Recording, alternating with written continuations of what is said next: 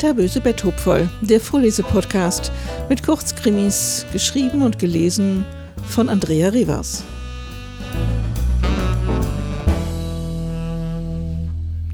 Die Jagd.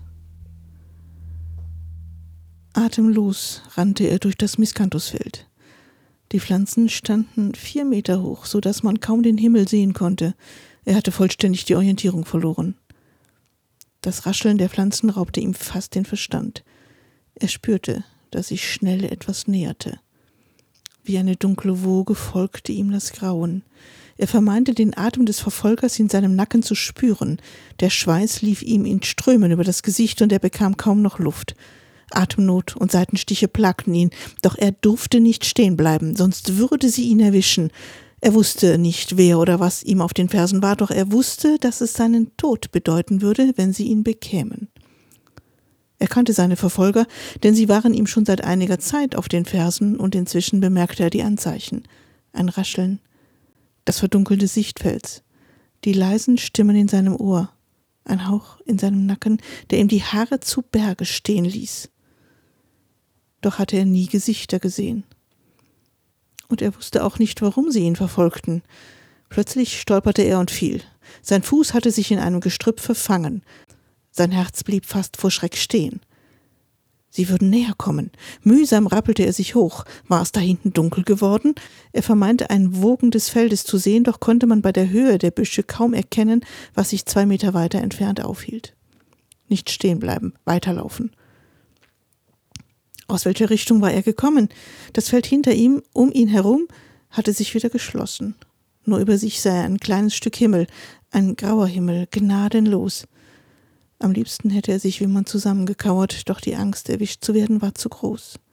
Welche Richtung? Egal, einfach weiter, nicht stehen bleiben. Mit den Armen schlug er die Pflanzen zur Seite, achtete kaum darauf, wohin er trat. Seine Beine wurden immer schwerer. Es war, als würden seine Füße in einen Morast gezogen. Wie ein Gewicht hingen schwere Klumpen von Erde an seinen Schuhen, und er hatte den Eindruck, dass er kaum noch die Beine bewegen konnte. Das durfte nicht sein. Sie würden ihn bekommen. Seine Panik erhöhte sich noch und er hyperventilierte inzwischen. Blutrote Schleier zogen vor seine Augen und er konnte kaum noch etwas sehen.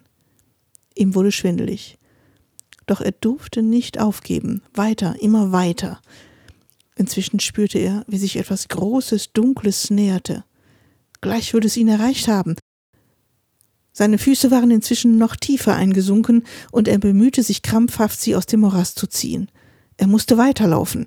In seinen Ohren rauschte es, ein dröhnendes Geräusch näherte sich. Er schlug um sich und er wachte um sich schlagend in seinem Bett. Der Wecker klingelte laut und schrill.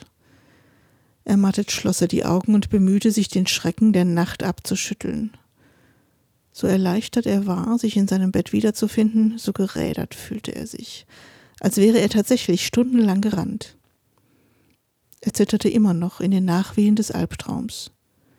So ging das nun schon seit einigen Nächten. Er schlief so schlecht, dass er kaum noch in der Lage war, seinem Tagesgeschäft nachzukommen. Doch sobald er die Augen schloss, war es wieder da, das Grauen. Es half nichts. Sein Blick fiel auf die leere Seite des Doppelbetts. Erika.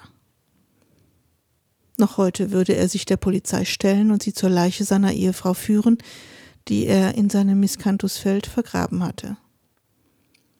Zehn Tage war es nun her, dass er sie nach einem heftigen Streit mit einem Hammer erschlagen hatte.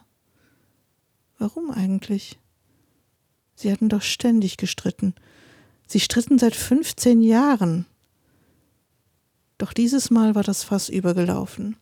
Er war ganz ruhig in den Schuppen gegangen, hatte einen Dachdeckerhammer geholt und hatte sich ihr in der Küche von hinten genähert, während sie immer noch keifend am Tisch saß.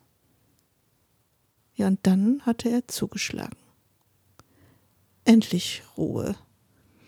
Seit zehn Tagen lag Erika nun tot in seinem Miscanthusfeld und seit zehn Tagen verfolgte sie ihn in seinen Träumen.